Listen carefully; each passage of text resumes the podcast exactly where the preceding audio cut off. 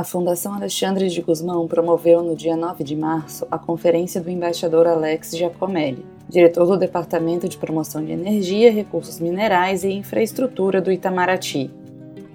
O embaixador foi convidado para falar sobre a promoção da energia e da mineração no ciclo de conferências sobre a nova política externa brasileira, um evento realizado pelo Ministério das Relações Exteriores e a FUNAG em parceria com a Federação das Indústrias de Minas Gerais. Vamos ouvi-lo prazer apresentar aqui o nosso convidado de hoje, embaixador Alex Giacomelli, que é bacharel em Direito pela Uniceub e com mestrado em Administração Pública pela John Kennedy School of Government da Harvard University. Também é mestre em Ciência Política pela Université Paris 1 Panthéon-Sorbonne. Ele ingressou no Instituto Rio Branco em, em 93, um ano antes de mim. Nós fomos contemporâneos lá no, no, Instituto Rio Branco, foi meu, meu veterano. Depois, é, como já é, terceiro secretário, ele serviu primeiro na divisão de Mercado Comum do Sul, do Mercosul, por vários anos, até ser removido para a missão permanente junto às Nações Unidas, em Nova York.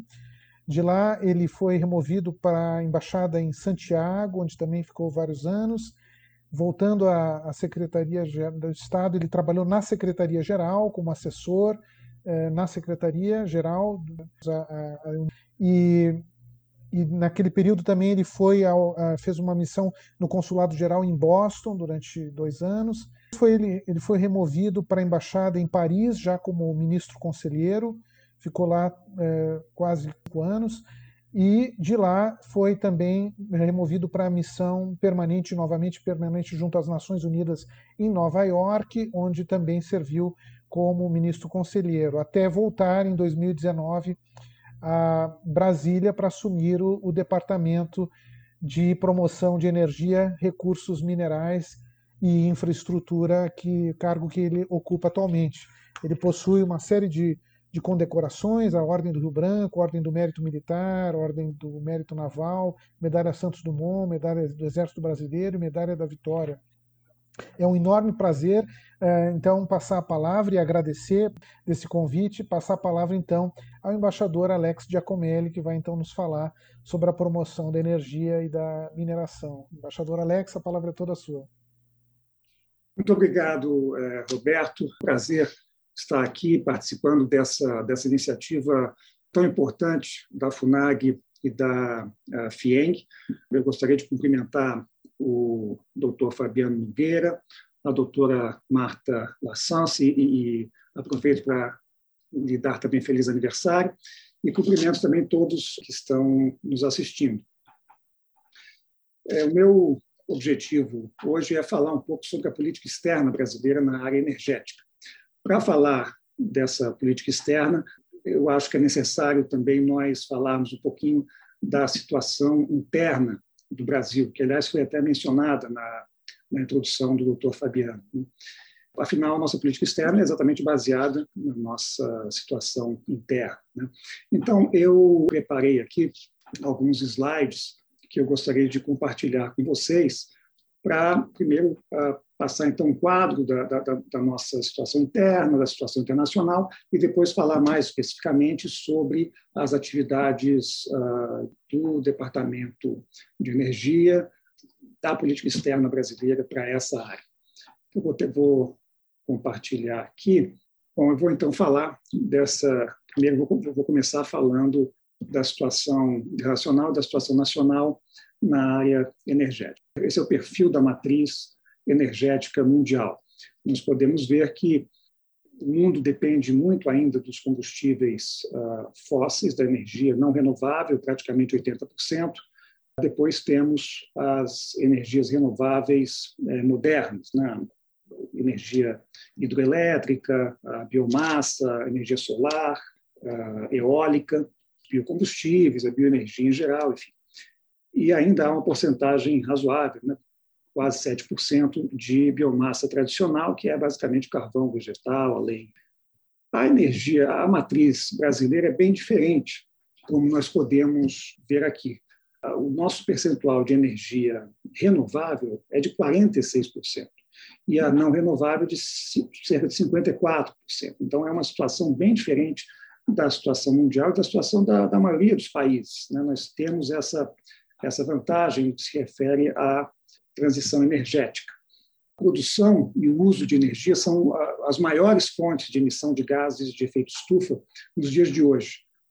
Por isso, é, descarbonizar o setor energético é fundamental para que se alcancem os objetivos é, de longo prazo do Acordo de Paris Enquanto outros países enfrentam desafios imensos para a sua transição energética, então são largamente dependentes da geopolítica do petróleo, o Brasil está realmente numa situação privilegiada, com a matriz mais limpa do mundo entre as grandes nações e com potencial para mostrar aos demais países como percorreu esse caminho. Como eu disse, 46% da nossa matriz energética provém de fontes renováveis e 83% da nossa matriz elétrica também vem de fontes renováveis. Um índice realmente muito superior à média mundial, que fica ali mais ou menos uns 14% quando se fala da matriz eh, energética e de apenas 22% quando falamos de matriz elétrica. E mesmo os países da OCDE estão num nível muito baixo de energia renovável um dos destaques na matriz brasileira é a bioenergia, que é responsável por mais da metade da energia renovável no Brasil. A bioenergia moderna, que eu mencionei ainda há pouco, é composta principalmente pelos biocombustíveis líquidos, né, o etanol e o biodiesel, pela geração térmica e elétrica por biomassa da cana, pelo biogás, pela geração térmica por carvão vegetal e lenha sustentável, e o Brasil tem muita força nessa área da bioenergia. Eu poderia mencionar vários aspectos da bioenergia brasileira e dos biocombustíveis em geral, mas eu vou me concentrar num slide especificamente, que é o que fala do programa Renova Bio, que estabeleceu a política nacional de biocombustíveis e que tem por objetivo é, reduzir as emissões de gases causadores do efeito estufa, estimular a expansão de gases, dos biocombustíveis ah, na matriz energética e também de contribuir para o cumprimento dos compromissos internacionais do Brasil na área do meio ambiente. As empresas que realizam o processo de certificação de renovável e obtêm a nota de eficiência energética podem se beneficiar do mercado dos chamados CBIOS, que são os créditos de descarbonização, obtendo e vendendo né, esses créditos e as distribuidoras de combustíveis, por sua vez, precisam adquirir esses uh. Um CBIO equivale a uma tonelada de gás carbônico que deixa de ser emitida na atmosfera. Então, é realmente uma iniciativa muito importante, e nesse gráfico nós podemos aqui ver a intensidade de carbono e a projeção até o ano 2028. Né? Vejam como vai cair o índice de carbono, uma vez sendo o Renova Bio foi implementado uh, plenamente. Aqui esse slide mostra alta vertiginosa de capacidade instalada de energia eólica no Brasil né, nos últimos 15 anos. Né. O Brasil tem ventos de alta qualidade no Nordeste e, em menor medida, no Sul. A energia eólica é a renovável que mais tem crescido, ultrapassando os 10% da nossa capacidade uh, instalada de potência. Né? E começam, inclusive, estudos para desenvolver uh, mais a eólica offshore, que é mais cara, mas também tem um potencial uh, mais alto. Outra fonte renovável importante é a energia solar. Ela ainda responde com uma porcentagem muito pequena da nossa matriz, mas, ao mesmo tempo, é a que mais cresce proporcionalmente. Né? E apesar dos equipamentos terem que ser importados, não há pelo menos a maioria deles, né? ainda não há produção nacional significativa, fonte, essa fonte renovável está se mostrando cada vez mais competitiva, e aqui nós podemos ver, nos últimos anos, o aumento na produção e disponibilidade de energia solar. Esse próximo slide mostra ah, também outro setor em que nós somos muito fortes, que é o, a produção de petróleo, e mostra como a produção aumentou nos últimos cinco anos. Esse próximo gráfico explica melhor né, o aumento dessa produção. Essa linha mostra a, a produção total, a linha azul mostra apenas a produção do pré-sal nos últimos cinco anos, que dobrou. Né? Ao mesmo tempo, a produção do pós-sal caiu e também houve uma queda significativa da produção em terra. Então, o pré-sal realmente tem um grande destaque na nossa produção uh, de petróleo e gás também. Né? E vejam aqui nesse, nesse slide que nós estamos aqui, né? estamos produzindo um pouco mais de 3 milhões de barris por dia. Mas até 2026, a expectativa é que cheguemos a 5 milhões de barris. E quando chegarmos lá, estaremos entre os cinco maiores produtores e exportadores de petróleo no mundo.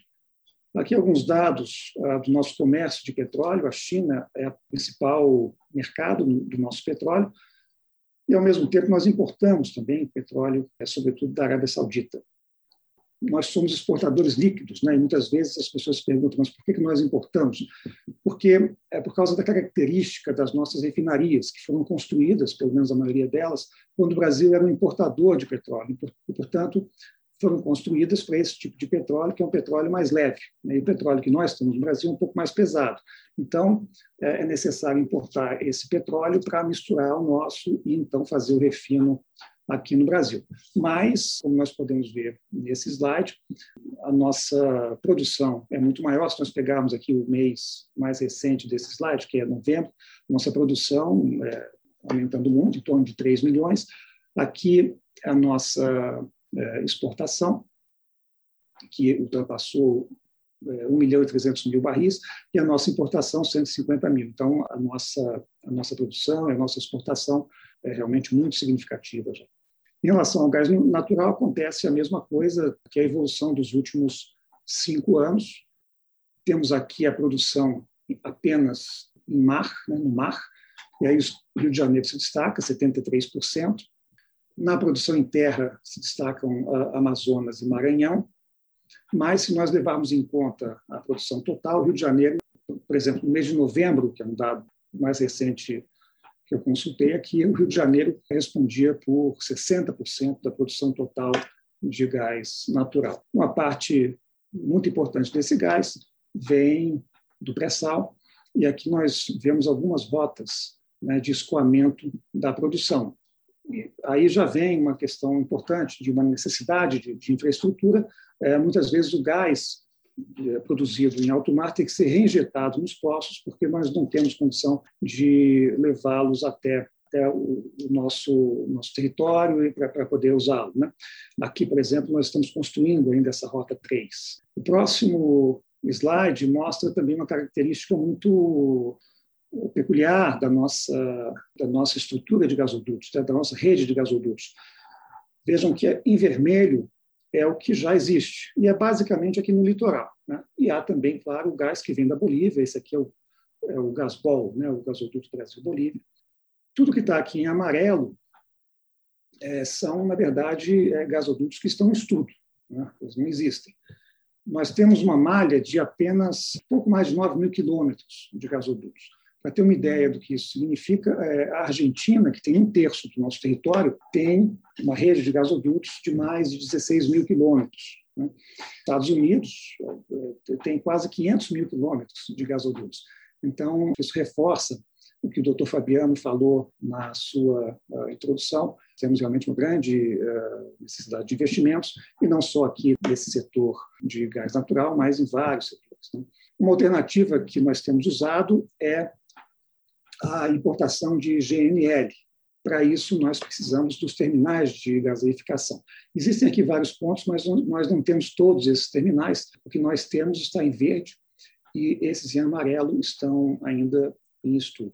De todo modo, tem havido um investimento estrangeiro importante nesse gráfico aqui. Nós vemos que em 10 anos houve investimento de quase 50 bilhões de dólares. Né? E aqui nesse quadro nós vemos também o aumento da participação de empresas estrangeiras na exploração de petróleo e gás. Né? Vejam que no começo do século a Petrobras atuava praticamente sozinha, a quebra do monopólio havia ocorrido em 97, era recente. Depois, em 2011, já havia uma participação maior de empresas estrangeiras, cerca de 50 empresas, e hoje também há cerca de 50 empresas, mas a participação da Petrobras tem caído com a abertura maior da nossa exploração e a participação também grande de empresas estrangeiras, sobretudo na exploração do pré-sal, que daqui a pouco eu vou também mostrar. Enfim, as empresas estrangeiras, as empresas de petróleo em geral, é, costumam fazer consórcios, né? atuam em conjunto, porque há muito risco na atividade, não se sabe se realmente o petróleo, o gás estará lá onde se espera, então, em geral, há uma associação, aqui a Petrobras, nesses exemplos aqui, é a operadora né, desses campos, dos quais uh, essas empresas têm a concessão. Esse é um slide que mostra o pré-sal né, e o investimento também através de consórcios de várias empresas estrangeiras, europeias, chinesas, americanas, e nós percebemos aqui que 68% das reservas que aparecem nesse, nesse slide foram adquiridas por uh, empresas estrangeiras, por investimentos uh, estrangeiros. Passando agora para o setor elétrico, é, nós vemos que ainda é um setor que a composição nacional é muito forte. Né? Na geração, há uma participação de empresas estrangeiras de apenas 21%, e esse investimento estrangeiro foi feito, sobretudo, por esses países, aqui a China e aqui França. Bom, na transmissão, a situação é semelhante, né? 23% de investimento estrangeiro, Colômbia tem 63%, China 26%, Espanha 11%. Na geração, desculpa, na distribuição, é que a situação se modifica um pouco, a maior, já 52% da distribuição está em mãos de empresas estrangeiras, e, e essas empresas estão aqui mencionadas, né, são chinesas, italianas, espanholas, portuguesas. Então, nessa parte, já há um investimento estrangeiro maior. Quanto ao setor nuclear, a energia nuclear corresponde a 1,4% da nossa matriz energética e 2,5% da nossa matriz elétrica. A nossa política nuclear foi baseada muito claramente na Constituição de 88.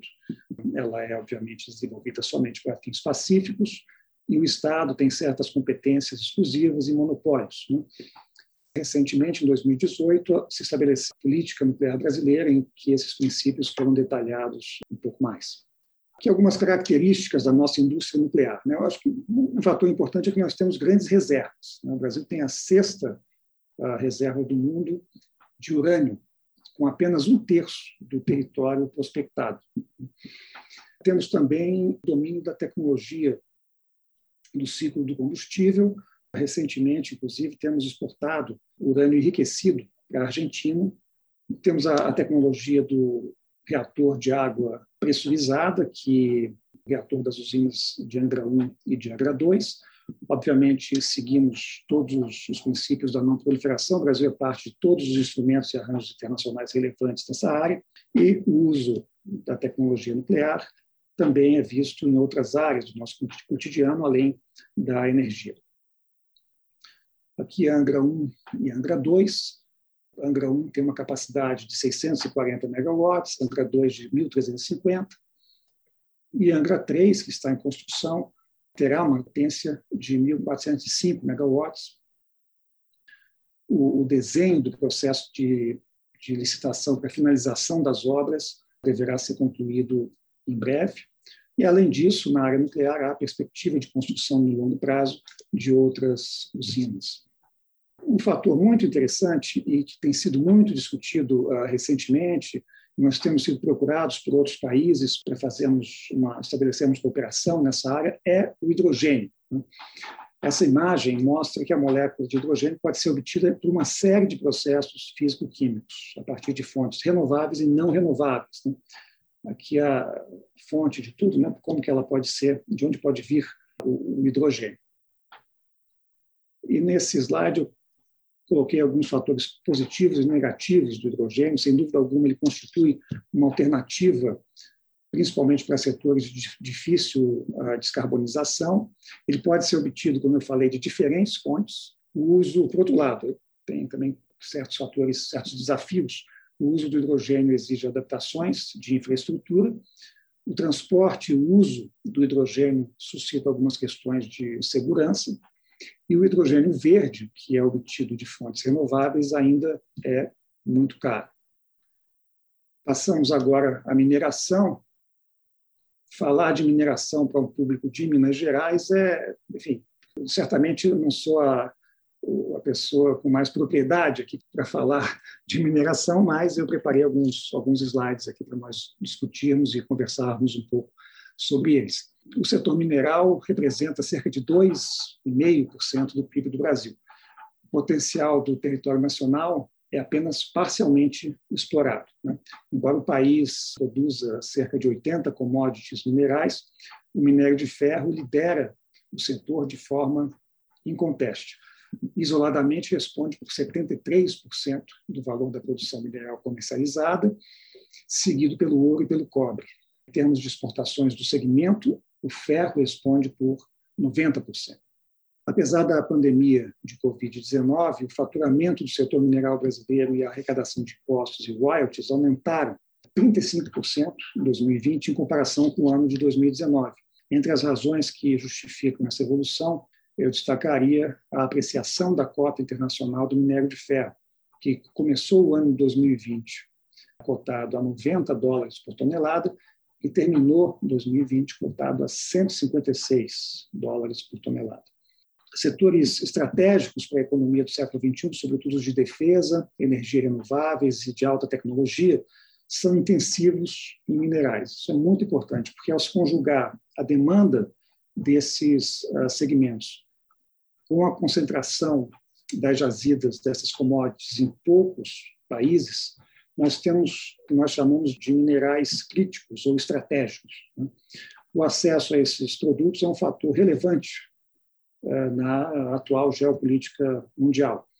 Eh, no Brasil, nós temos depósitos importantes de, de vários desses minerais, como nióbio, terras raras, tântalo, manganês e a bauxita.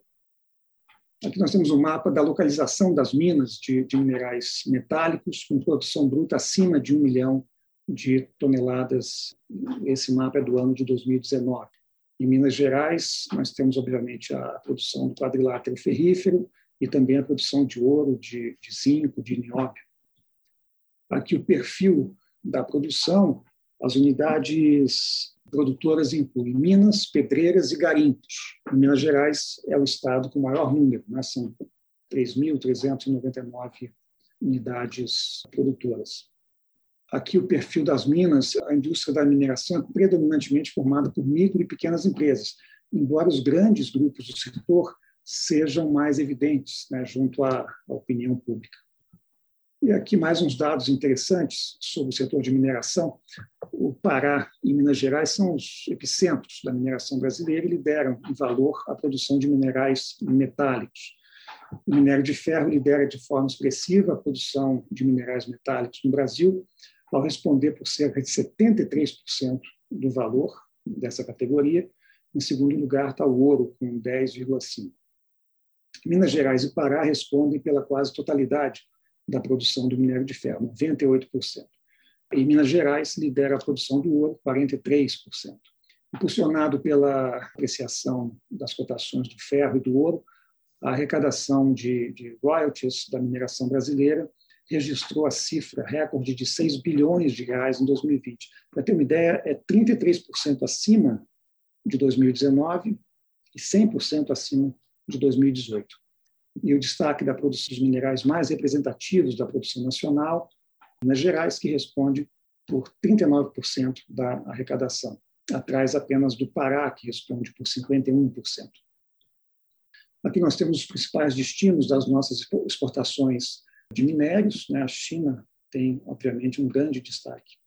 E aqui um quadro com as nossas principais exportações, exportações em que nós somos líderes mundiais, ou estamos entre os, os mais importantes uh, fornecedores mundiais, passando aqui para o final, itens em que nós temos dependência, digamos, porque importamos muito.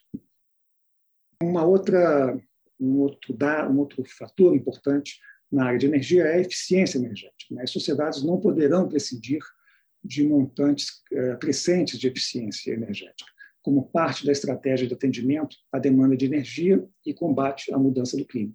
Então, aqui nós vemos um histórico de políticas de eficiência energética adotadas pelo Brasil.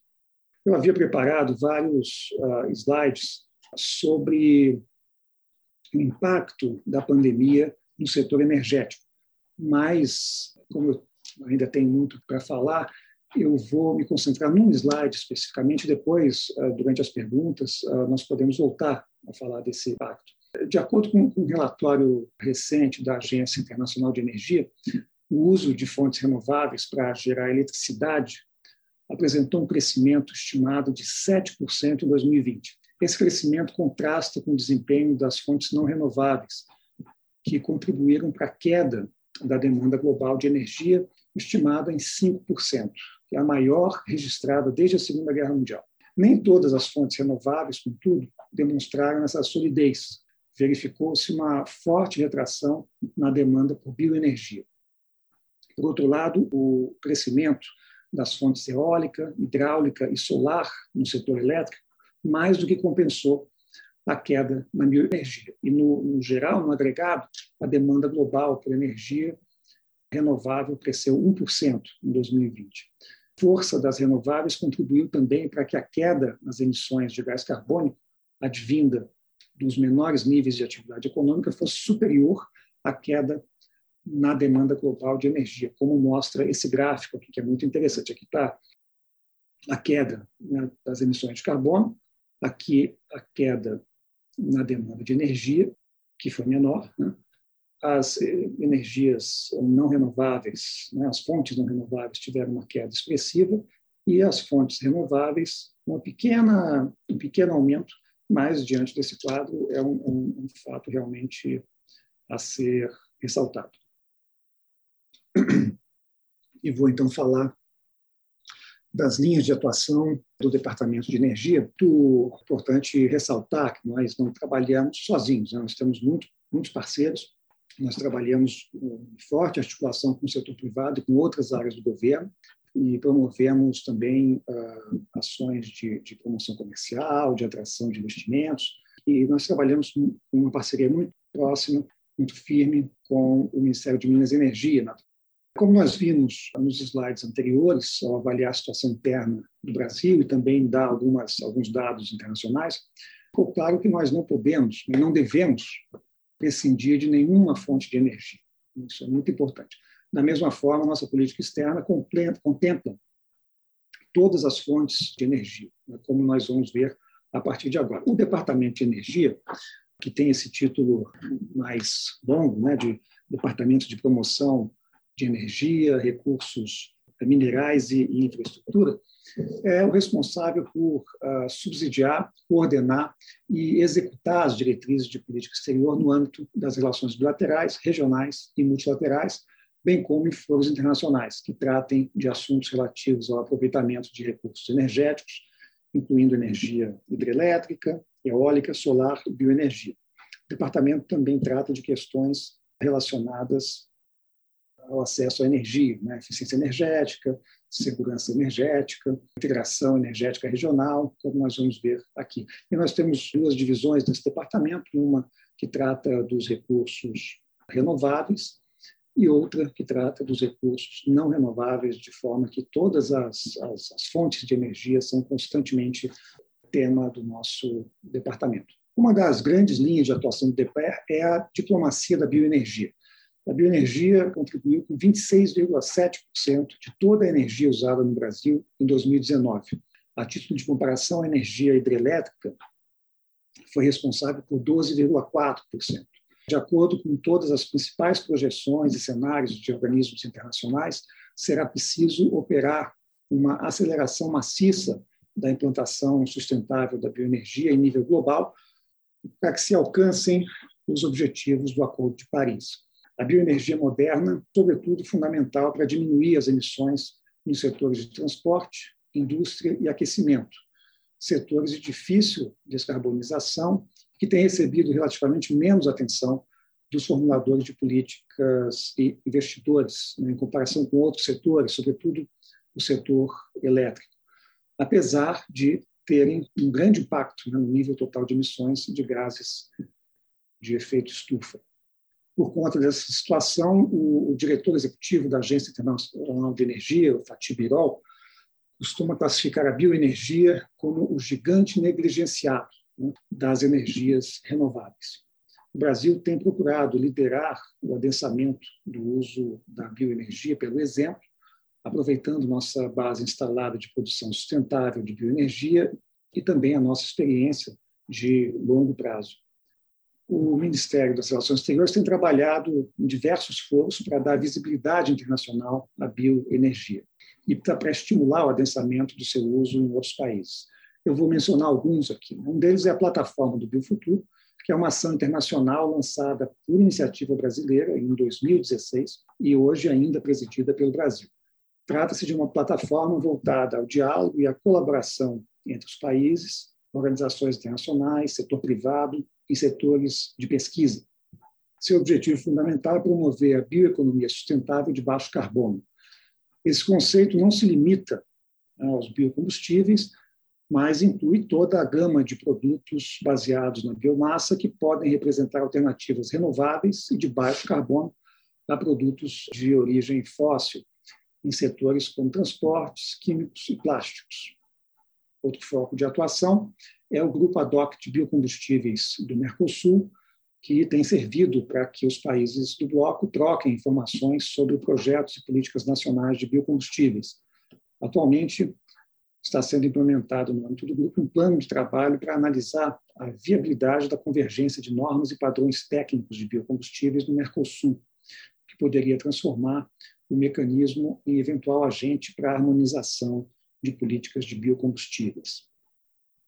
O grupo, bom, a sustentabilidade da bioenergia é vista em vários foros internacionais, apesar do, do reconhecimento do potencial da bioenergia para a mitigação da mudança do clima e promoção do desenvolvimento sustentável, não raramente surgem controvérsias relacionadas, sobretudo, aos impactos da bioenergia no uso da terra, relacionando bioenergia, equivocadamente, ao desmatamento e a problemas de segurança alimentar. O Departamento de Energia tem atuado em esforço contínuo de monitoramento do tratamento da sustentabilidade da bioenergia em diferentes foros internacionais e também em terceiros países, em contextos políticos regulatórios específicos. Os foros mencionados incluem a Organização da Aviação Civil Internacional, a Parceria Global de Bioenergia, a Organização Marítima Internacional e o Painel Internacional sobre Mudanças Climáticas. Aí temos também diálogos bilaterais e visitas técnicas. Né? A diplomacia da bioenergia também é exercida pelo governo brasileiro por meio de diálogos nesses diálogos né, com países específicos. Caso os objetivos variam conforme a realidade e o potencial de cada parceiro. Com a Argentina, por exemplo, eh, há interesse em promover maior harmonização regulatória no mercado de biocombustíveis, enquanto um dos elementos da cooperação bilateral nessa área com os Estados Unidos envolve tratativas para retomar ações em terceiros países, como já foi feito, inclusive, de forma muito bem sucedida no passado com vistas a estabelecer um mercado internacional de etanol. O departamento também organiza, mediante a solicitação de, do, do, país interessado, missões técnicas que uh, incluem visitas à cadeia do etanol no Brasil, bem como diálogo com o setor público sobre aspectos regulatórios. Vários países já fizeram essas visitas, uh, Botsuana, Gabão, Egito e vários outros. E vários também têm interesse em fazer essas visitas depois que a situação da pandemia permitir. No tocante à promoção da cadeia de produção uh, do etanol, os alvos preferenciais são os países em desenvolvimento, com potencial de produção de biocombustíveis de fontes agrícolas, embora também se possa trabalhar com combustíveis de outras fontes, né, como resíduos urbanos.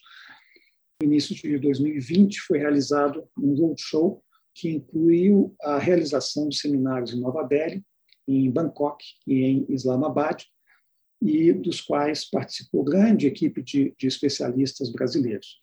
Desde o ano passado, de forma a contornar restrições à, à mobilidade impostas pela pandemia, o departamento também tem organizado, em parceria com o setor privado, eventos virtuais com outros países, como Zâmbia, Guatemala, Indonésia e África do Sul. Também foi realizado, no ano passado, um evento sobre energia em formato híbrido, virtual e presencial, com o Japão, com foco na atração de investimentos para empreendimentos aqui no Brasil. Outra vertente da atuação do departamento é no campo da integração regional. A integração elétrica da região sul-americana é considerada, de maneira geral, como uma alternativa positiva, que viabiliza uma série de oportunidades. As principais são a realização de projetos de maior escala, que não seriam economicamente viáveis sem a integração dos mercados, e também a possibilidade de tirar partido de complementaridades regionais, como os regimes hídrico, eólico e solar. Um benefício potencial adicional é a geração de externalidades econômicas e ambientais positivas, com a redução da participação relativa da geração térmica, que é mais poluente, mais cara. Adicionalmente, criam-se oportunidades de desenvolvimento tecnológico, de comércio de serviços de energia, de geração de empregos locais e regionais para obras de grande porte, além de uma integração natural dos mercados de energia da região. É claro que todos esses projetos precisam levar em conta aspectos ambientais e sociais e também aspectos regulatórios. É preciso dar com uma série de fatores, uma série de desafios, né? a necessidade de construção de um marco jurídico sólido, de uma institucionalidade confiável, de financiamento, o alinhamento de interesses no longo prazo, a necessidade de lidar também com complexidade regulatória e também operar uma certa adaptação a mercados de energia vizinhos. Então, são projetos muito interessantes, muito positivos, mas que também comportam desafios. Ainda sobre a integração elétrica, o ProSul é uma iniciativa recente e o ProSul Energia é uma das seis divisões temáticas no âmbito do ProSul e busca promover a integração energética regional e o uso eficiente e sustentável dos diferentes recursos disponíveis nos países para contribuir com o desenvolvimento do continente sul-americano. Embora não seja o tema exclusivo do grupo, a integração elétrica é um dos seus maiores focos. Temos também a integração bilateral implementada. Né? O Brasil tem linhas de, de interconexão e mecanismos de intercâmbio de energia elétrica com a Argentina e Uruguai. Com a Argentina, também se destacam os projetos das hidrelétricas binacionais de Garapi e Panambi, no Rio Uruguai, com Paraguai, obviamente, Itaipu. E há também a integração potencial, né, tanto bilateral como trilateral. O departamento acompanha estudos e participa de trabalhos preparatórios relativos à potencial integração energética com outros países, como a Bolívia, e os do chamado Arco Norte, que é a região geograficamente limitada pela Guiana, o Suriname, a Guiana Francesa e pelos estados brasileiros do Amapá e de Roraima as possibilidades de integração com esses parceiros, em diferentes níveis de viabilidade, envolvem desde linhas de interconexão até usinas hidrelétricas binacionais. Além disso, há a questão da atração de investimentos para o setor elétrico e o DEPER ajuda a organizar eventos de atração de investimentos para esse setor em articulação com entidades do setor privado e outros órgãos do governo. Sobre a governança de energia, esse mapa aqui é muito interessante, né, porque essa é outra vertente da, da atuação do DPER, né, governança da energia e, mais especificamente, da transição energética. É, na ausência de uma organização internacional universal, com mandato claro e inequívoco sobre o tema, esse debate ocorre de forma fragmentada, né, configurando o que nós podemos chamar de um complexo de regimes relacionado à energia, que está estritamente vinculado a um complexo ainda mais amplo de regimes da mudança do clima, visto que as emissões de gases de efeito estufa decorrentes da energia são a principal causa do fenômeno. Algumas, né, uma lista exaustiva, mas alguns foros multilaterais que tratam de energia em geral e mais especificamente da questão da transição energética. A Ministerial sobre Energia Limpa reúne 25 países e a União Europeia, um organismo interessante porque esses países são responsáveis pela emissão de cerca de 75% dos gases de efeito estufa e também são responsáveis por 90% dos investimentos em energia limpa. Então, esse foro é importante para discutir políticas e programas de incentivo ao desenvolvimento de tecnologias de baixo carbono. A Agência Internacional de Energia é uma organização autônoma vinculada ao CDE e criada em resposta à instabilidade energética causada pela crise do petróleo em 1973. O Brasil tornou-se associado à agência em 2017 e, desde então, o diálogo e a cooperação com a organização têm crescido, inclusive com o estabelecimento de programas de trabalho conjunto. A Agência Internacional de Energias Renováveis foi criada em 2009, tem sede em Abu Dhabi, atualmente conta com 163 membros né, e funciona como um repositório de conhecimento e prestador de apoio e cooperação técnica eh, em energias renováveis. Desde 2016, a IRENA é um dos parceiros da plataforma do Biofuturo, como eu, que eu havia mencionado ainda pouco. A missão Inovação foi lançada em 2015 e o compromisso político principal assumido pelos países fundadores foi de dobrar os recursos públicos destinados à pesquisa e inovação em energia limpa. A Aliança Solar Internacional é uma iniciativa lançada pela Índia e pela França, que busca auxiliar países usuários e produtores de energia solar a superar desafios à implantação da geração fotovoltaica. A Agência de Energia Nuclear, ligada ao CDE também, favorece a cooperação entre os principais atores estatais no uso da energia nuclear, principalmente em áreas como segurança, meio ambiente, legislação e ciência e tecnologia. A organização conta com 33 países membros, que representam aproximadamente 83% da capacidade nuclear instalada no mundo. Ao longo dos últimos anos, tem havido um processo de aproximação entre a, a agência e o Brasil.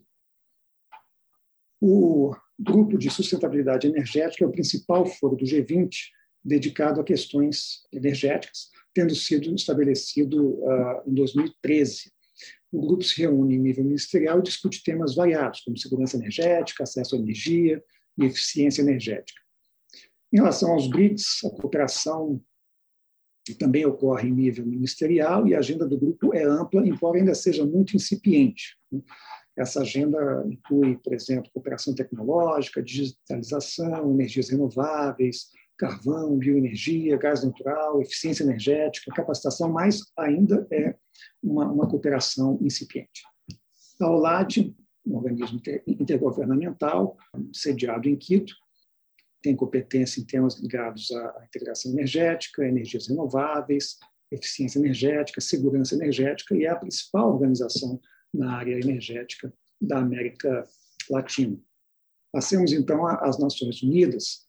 A ONU vai realizar em setembro deste ano o diálogo de alto nível sobre energia. É a primeira vez em 40 anos que a ONU realiza um evento dessa magnitude sobre energia. E como reconhecimento da posição de destaque do Brasil na área energética, a ONU indicou o Brasil, ah, em janeiro, faz aí dois meses, como um dos países líderes no tema de transição energética. O tema se concentrará em estratégias de descarbonização do setor de energia para aumentar drasticamente a aplicação de energia renovável e a eficiência energética, inclusive em setores de uso final, como o transporte. O Brasil vai dividir a liderança desse grupo com outros países, com Alemanha, Colômbia, Dinamarca, Espanha, Índia, Nigéria e Reino Unido. Nessa condição, a expectativa é que o Brasil contribua com o seu exemplo, experiência e liderança para elevar as ambições globais em transição energética e conformar um plano de ação global. Como se pode ver pelo gráfico, o Brasil está muito à frente dos seus pares no quesito transição energética, com uma proporção muito mais alta de energias renováveis em sua matriz, em boa parte graças ao uso da bioenergia moderna e da hidroeletricidade. Vejam que o Brasil tem aqui né, os 46% que eu mencionei de energia renovável e apenas a Dinamarca se aproxima do Brasil. Os outros países todos têm uma grande porcentagem de energias não renováveis na sua matriz. A Alemanha, a Espanha, o Reino Unido, todos ultrapassam 80%. E todos, então, esse, e esses são os, os, os nossos parceiros nesse grupo de transição energética. Estamos trabalhando com eles no âmbito das Nações Unidas. Uma outra vertente de atuação do departamento está na administração de múltiplos relacionamentos uh, bilaterais. De forma similar ao que, ao que é feito no trilho multilateral, nós buscamos extrair o melhor proveito de ações de diálogo e cooperação para benefício da segurança energética brasileira e projeção dos interesses mais amplos do país, inclusive no que diz respeito à atração de investimentos e promoção comercial. sempre buscamos a coordenação doméstica com órgãos e agências do país que tratam dos múltiplos aspectos da energia. Aqui eu vou mencionar rapidamente alguns exemplos de cooperação bilateral. Algum, em alguns casos, nós estamos bem avançados, em outros, há pelo menos um grande potencial. Fórum de Energia Brasil-Estados Unidos foi criado em 2019, é recente, e procura sistematizar e aprofundar a cooperação bilateral. Além de reunir autoridades dos dois países relacionadas a temas de energia, o foro conta com importante participação do setor privado nos seus trabalhos. Entre os assuntos tratados nesse foro estão petróleo e gás, eletricidade, energia renovável, vamos começar a tratar de energia renovável agora, energia nuclear. Na última reunião presencial dos ministros, que ocorreu há cerca de um ano, foi assinada a carta de intenções entre a Eletronuclear e a Westinghouse, com vistas à extensão da vida útil da usina de Angra 1. Foi assinado também um memorando de entendimento entre a Associação Brasileira para o Desenvolvimento das Atividades Nucleares, a ABDAN, e o Instituto de Energia Nuclear dos Estados Unidos. Com a China, nós temos essa comissão que é a COSBAN, que é um órgão uh, em nível de vice-presidentes, e dentro da COSBAN nós temos uma subcomissão específica para tratar dos temas de energia e mineração. Ela tem sido uh, tem se consolidado como um fórum de intercâmbio de informações, políticas, regulamentação, estratégias de desenvolvimento e projetos-chave nas áreas de energia, geologia e, e mineração. Em 2019, nós inclusive assinamos um acordo uh, com a China na área de energia renovável. Brasil e Argentina, bom, um tema importante agora da agenda bilateral são as perspectivas de maior intercâmbio comercial no setor de gás natural. À medida que a Argentina faz avançar a produção não convencional na região de Vaca Muerta, que é considerada a segunda maior reserva desse tipo de insumo no mundo. A Argentina tem procurado promover as exportações de gás natural para o Brasil, sobretudo para a região sul que vai depender, no entanto, da, conclusão de trechos né, de gasodutos, tanto no Brasil como na Argentina. A Argentina também é fornecedor eventual de GNL e de GLP para o Brasil. Na área nuclear, nós desenvolvemos, entre vários, vários projetos de cooperação, nós temos desenvolvido em conjunto o reator multipropósito. Além disso, como eu já mencionei, temos cooperação bilateral e, e potencial para aumentar essa cooperação nas áreas de eletricidade e de biocombustíveis. Nas relações Brasil-Bolívia, obviamente, se destaca o gás natural e o gasoduto Brasil-Bolívia, mas há também projetos hidrelétricos relevantes que envolvem o aproveitamento do potencial hídrico boliviano e também o aproveitamento conjunto do Rio Madeira. Na cooperação com a Rússia, eh, nós temos um mecanismo formal de cooperação na área de energia, é, que tem identificado áreas que podem vir a ser objeto de, de cooperação mais profunda, como petróleo, gás natural e eficiência energética. Com a Índia, foram assinados em 2020 três memorandos nas seguintes áreas: petróleo e gás, energia renovável e geologia. Também já me referi aqui à, à, à cooperação específica na área de biocombustíveis com a Índia. Finalmente, com a África do Sul, temos identificado um grande potencial de cooperação. Uma das áreas promissoras seria a bioenergia. Antes de, de terminar a exposição, gostaria de, de falar um pouco da nossa atuação internacional na área de mineração. O PDAC é um dos maiores eventos da mineração mundial, como os senhores sabem. Na edição de 2020, estiveram presentes cerca de 25 mil pessoas provenientes de 132 países, com destaque para mais de 1.100 empresas do setor mineral. E nesse foro, o Brasil tem procurado apresentar a gama de medidas dadas pelo país para tornar a mineração brasileira mais atraente, sustentável, inovadora, rentável e benéfica para as comunidades onde ocorrem as atividades. Tem procurado também forjar parcerias internacionais para o desenvolvimento tecnológico promover também associações empresariais para o aproveitamento ambientalmente sustentável dos recursos de mineração. Os grupos de estudo de Lisboa são foros intergovernamentais dedicados à elaboração da projeção de demanda e de oferta de níquel, cobre, zinco e chumbo e a análise das fronteiras tecnológicas que envolvem essas aplicações. Embora os grupos sejam integrados por governos, a indústria mineral participa como observadora para obter e compartilhar informações estratégicas relativas às suas áreas de atuação. Na América Latina, vale a pena destacar a Conferência dos Ministérios de Mineração das Américas e também o um grupo de trabalho sobre mineração e geologia do Mercosul, nas reuniões desse foro, os membros do Mercosul debateram recentemente assuntos relativos aos impactos da pandemia, à segurança de barragens e à cooperação técnica em engenharia de minas. Finalmente, para concluir, eu não poderia deixar de, de mencionar dois órgãos internos, mas que têm importância enorme para a política externa, e do qual e dos quais o Itamaraty participa ativamente e o Departamento de Energia atua também nesses foros. Um deles é, obviamente, o Conselho Nacional de Política Energética e o outro é o Comitê de Desenvolvimento do Programa Nuclear Brasileiro.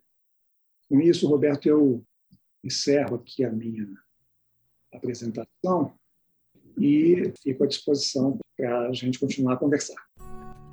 Acesse o canal da FUNAG no YouTube, www.youtube.com.br FUNAGBrasil. Lá você encontrará centenas de vídeos sobre política externa brasileira e relações internacionais. Acesse também a nossa biblioteca digital, com mais de 780 volumes para download gratuito, www.funag.gov.br/biblioteca. Acompanhe as atividades da FUNAG Brasil no Facebook, Twitter, Instagram e Flickr.